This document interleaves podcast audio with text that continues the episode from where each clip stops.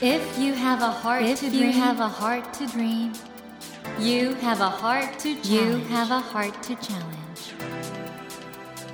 Take that Take challenge that challenge and realize, and realize your dream. Your dream. Dream Dream Heart. Heart. ドリームハート政教新聞がお送りします皆さんこんばんは茂木健一郎です 東京 FM のスタジオから全国38局ネットでお届けしています。ドリームハート。この番組は日本そして世界で活躍されている方々をゲストにお迎えしてその方の挑戦にそして夢に迫っていきます。さあ今夜も女優そして作家そして歌手多方面でご活躍中の中井ゆりさんをお迎えしています。こんばんは。こんばんは。よろしくお願いします。お願いします。先週ね3枚目のアルバム「ポード・ボア」についてお話を伺ってきたんですけれども、はい。もうこの本当に素晴らしいアルバム現時点ではベストって言っていいですよねこれねそうですね。いろんな意味で集大成ではあると思います。あのセルフカバーもあるし、あと男性のボーカルのカバうんー曲もありますうんし、あとオリジナルも入っていますから。はい。ねこれぜひ皆さん本当に繰り返し繰り返し聞いていただきたいと思うんですけども。中井さん映画出てる中でねやっぱり大林信彦さんとの関わりってのはかなり大きかったんじゃないですか？そうですね。小林監督は私本当デビューの映画があの二人という、はい。新世の道三部作、赤川次郎さんの原そう作でなんですよね。その時に出していただいたっていうのがご縁になって監督のまあ遺作になった海辺の映画館、はい。キネマの玉手箱にも出していただいてもう本当にね監督は私の映画のお父さんっていう風にうんうん。私の中ではずっとあったんですね。それやっぱりね会うとなんかもう本当に16歳の自分に戻るんですよ。初めて会った時の。こ。の道のそねう。なんか大林さんにとても素敵な言葉をかけられたっていうふうに伺ってるんですが。まあ、監督にはね本当にいろんな言葉をかけていただいたけども、やっぱ印象的なのはねリハーサルをねなさらないんですよあんまり。え？そうなんですか？そうでうん。特にね、運営の映画館の撮影の時は、うん。すぐ本番に入るんです。もうねこっちが心の準備ができてなくて、なんかもうはあーってなってるんですけどそしたら監督がおっしゃったんです。人生にリハーサルはないだろって。かっこいいな大林さん。いつも本番なんだよって言われて本当だと思ったんでもうそれからは自分の中のリハーサルはするけど、うん。まあ、その現場に立った時は全て本番だと思ってやるようにしてました。人生にリハーサルはない。うん。いつも本番なんだと。うん。でもこれ中江さんだから言ったんじゃないかな。わかんないです。でも本当にすぐ本番に入るんですよ。なんかみんながもうわさわさしちゃって、というようなうん現場にもいた方ですよ。皆さん今日のゲストの方はね ちょっと心して聞いてくださいね。えということで今夜も女優作家そして歌手多方面でご活躍中の中井ゆりさんをお迎えしてお話を伺っていきます。中井さん今日もどうぞよろしくお願いします、よろしくお願いいたします。それでは今夜もお話を伺う前に中井ゆりさんのプロフィールをご紹介します。中井ゆりさんは1973年大阪府のご出身で1989年に芸能界デビューしました。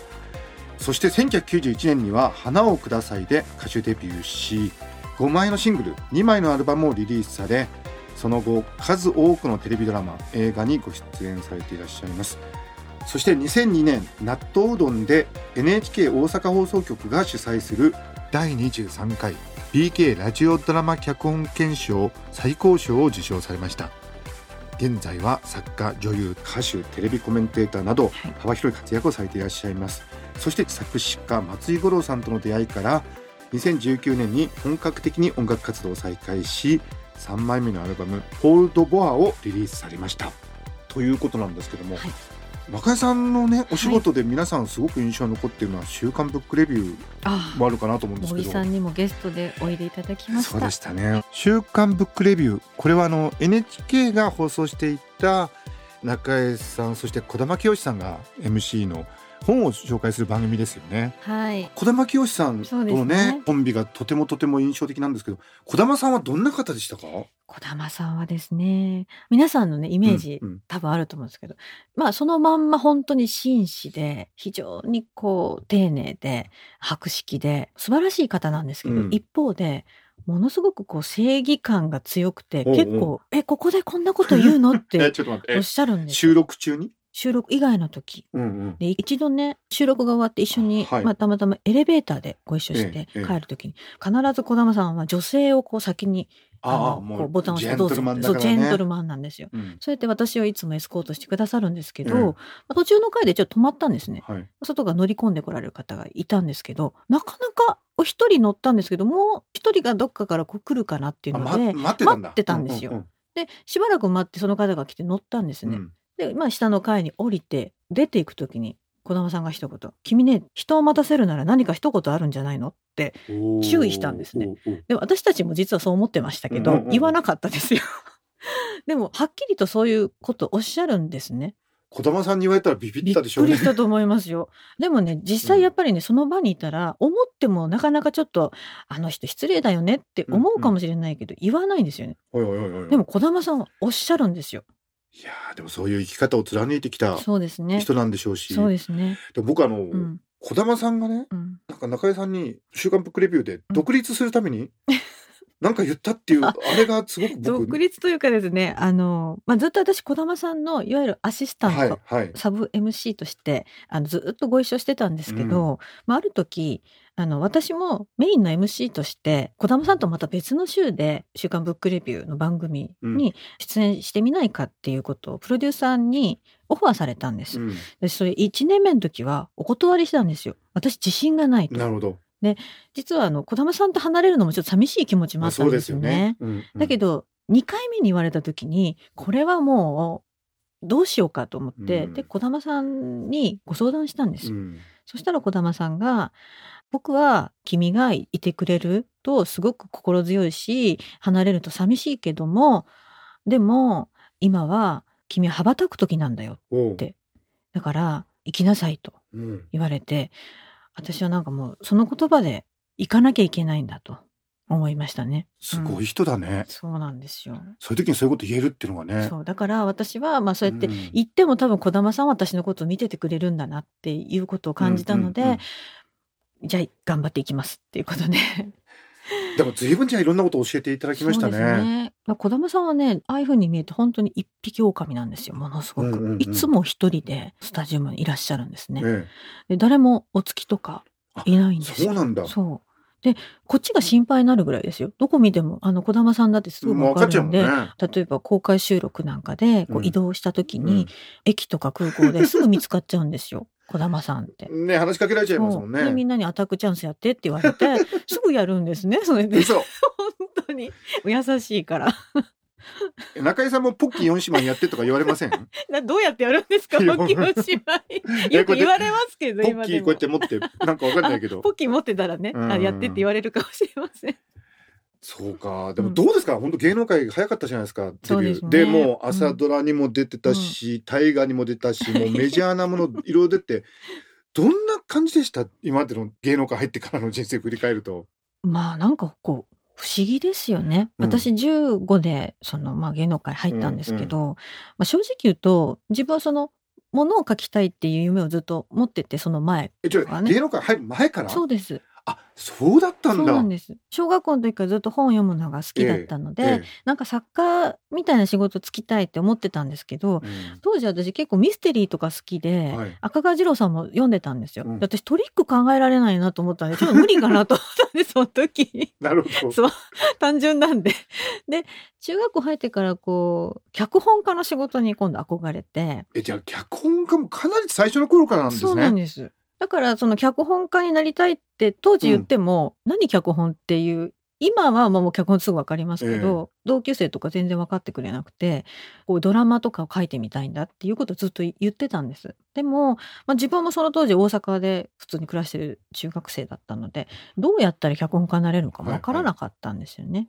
でまあそういう時にたまたまこう芸能界っていうその道があってちょっと不純なんですけど、うんなんか自分の人生ここで変えられるんじゃないかなと。おうおうおう。でまあ言ったらそのドラマにすごく近い世界なので、書く方じゃなくて出る方になるかもしれないけどもちょっとそれだったらなんかやってみたいかなと思ってそれでまあ思い切って東京に来たんですけど。ちょっとやっぱり書き物が本当好きだったんですね好きでしたね。どっちかって私出るの本当に苦手で。何をおっしゃいますか？本当にいやだから私こうやって出ながら出るの苦手でって言うと嘘だろって言われるんですけども 本当に得意じゃないんです。でも仕事だからできるんですね、そんな中でね小説もたくさんお書きになってて、児玉清さんがアドバイスしてくださった小説そうもですね。はい。最初に私デビューした2006年にはい「結婚写真」という小説を書いて、まあ、それで単行本デビューしたんですけどもそれから実はしばらく書いていなかったんですよ。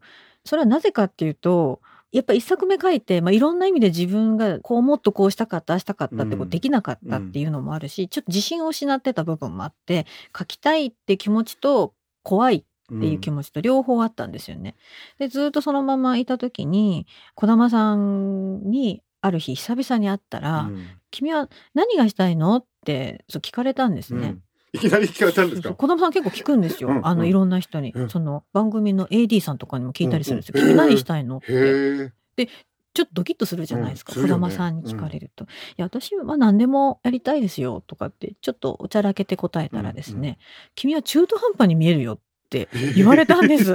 もうショックで、ええそうなの？そう。うん。児玉さんに中途半端に見れるよって言われてしまったっていうショックが大きくて、はい。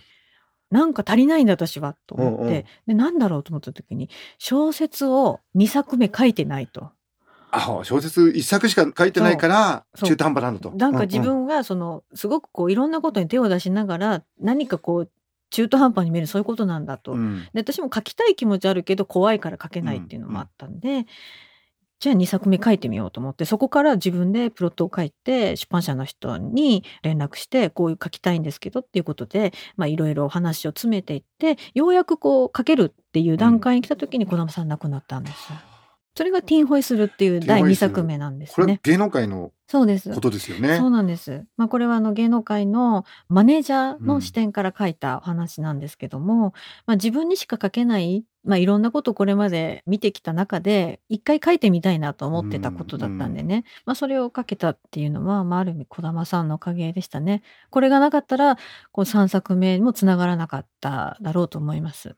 リスナーの皆さんはねうんきっと今聞きながら、そうか中井ゆりさんって綺麗でもう全部に恵まれてる方だと思ってたら いろいろ人生苦労してるんだなそんなことと。ないですよ。もう私はもう本当になんていうか不器用というかどんくさいんです本当に。そうかでもうん中井ゆりさんの「ポートフォア」この素晴らしいアルバムが出たことでまたちょっと先にどんどんいけそうな気がしますよね中井さんもね。まあなんかあの本当にいくつになってもいろんなことを挑戦できるんだなっていうことを改めて感じましたね。まあそれはとても自分は恵まれてるんだっていうことも当然あるんですけれども、でもとりあえず自分が可能性を潰すようなことはしないでおこうっていうことはいつも思ってます。中井さんは例えばあの小説だと2019年なんですね「トランスファーはい、」これはちょっと入れ替わりものというかそうなんです。SF っぽいそうですね。はい。小説ではよくこういう手法があるんですけどもね。自分なりにこういうの書いてみたいっていうのはずっとあって。しかもタイムトリップというか時空がちょっとねうん、そうですね。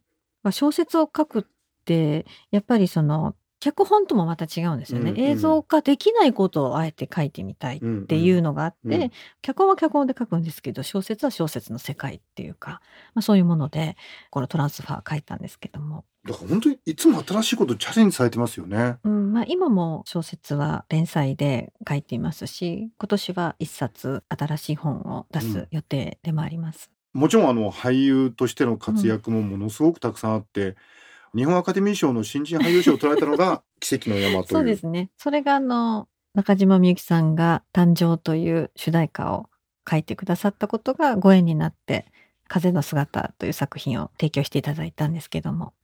そして山田洋次監督のねね。映画にも出てますもんね。はい。この学校はね、やっぱり、私19の時に出てる作品なんですけど、当時私まだ実は高校生だったんですよ。あ現役だ。そうなんです現役のあの、私まあ芸能界入ったのとほぼ高校生活が同じような感じなんですけど、なかなか学校に通うことができなくて、うん最終的に高校は4つ変わったんですね。えーそうなんですか？そうなんです。で、その4つ目の高校に行ってる時に、うんこの学校のオーディションがあったんです。私は通信制の学校ににその時うんうん席を置いてましてで監督とオーディションがあったんですけどもその時に自分がその通信制の高校に行ってる話をこうずっとしたんですね。でこの学校っていうのは夜間中学の話でまあなかなかこう学校に行けなかった人たちが夜間の中学行く。で私の役っていうのも不登校になってしまって学校に行けなかったエリコという女の子が夜間中学に通い始めるという、まあ、そういう役柄だったのでなんかまあそれでちょっと合致したのかもしれませんけども出していただくことになりました。だから大林監督もそうだし山田洋次監督もそうだしもう本当にすごい監督とお仕事をしてきてて。はい、だからなんかもうテレビの MC としての仕事もそうだし 映画とかドラマもそうだし、はい。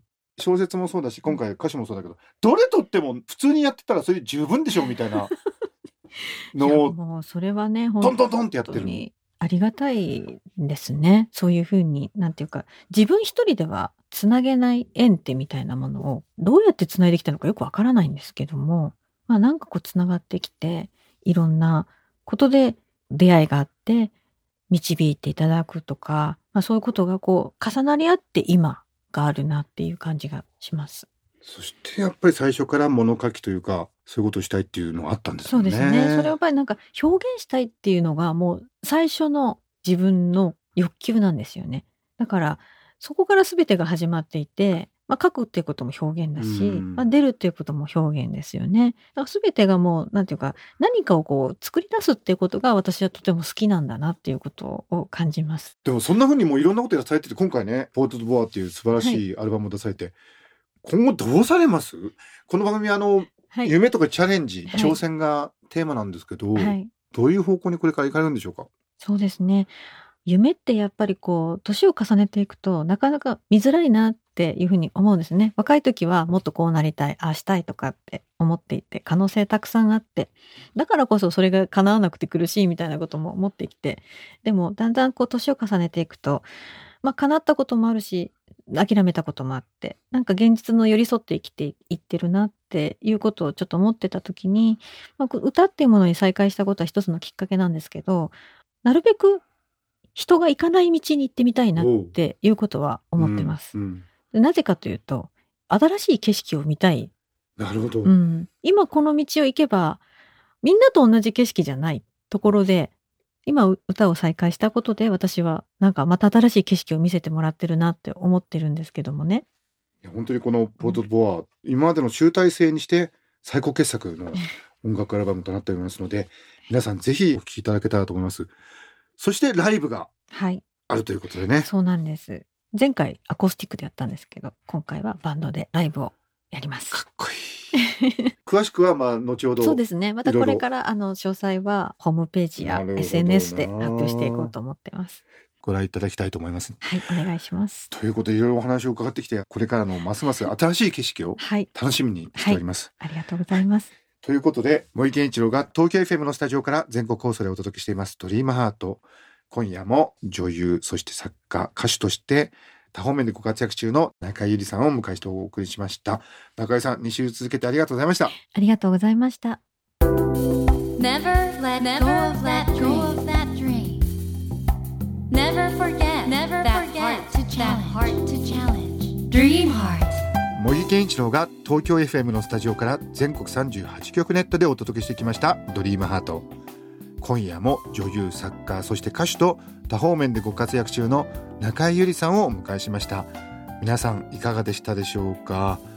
中井さんは物を書くということをね小学校中学校の頃からずっと考えていらしたということで言葉ってね人生のいろいろな経験がそこに入ってくるんでやはり最終的に言葉で表現するという人は人生のどんなことも無駄にはならないんだろうなと。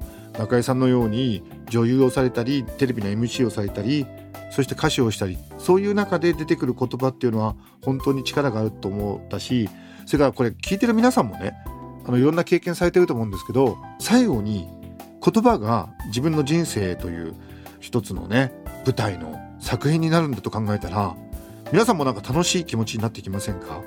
ぜひ皆さんもねいろんなことをしながら最後に自分はどういう言葉を人に伝えることができるんだろうかとそういうことをね考えてご覧になったらいかがかなとえそのように思いました。さて番組では毎週3名の方に1000円分の図書カードと番組特製のエコバッグをセットにしてプレゼントしています。私模擬に聞きたいことや相談したいこと番組の感想などお書き添えの上ドリームハートのホームページよりご応募ください。お待ちしております。そして無料音声配信アプリオーディでドリームハートの番外編番組茂木健一郎のポジティブ脳教室を配信中です。ぜひこちらも聞いてみてくださいね。それではまた土曜の夜10時にお会いしましょう。ドリームハートお相手は茂木健一郎でした。ドリームハート。政教新聞がお送りしました。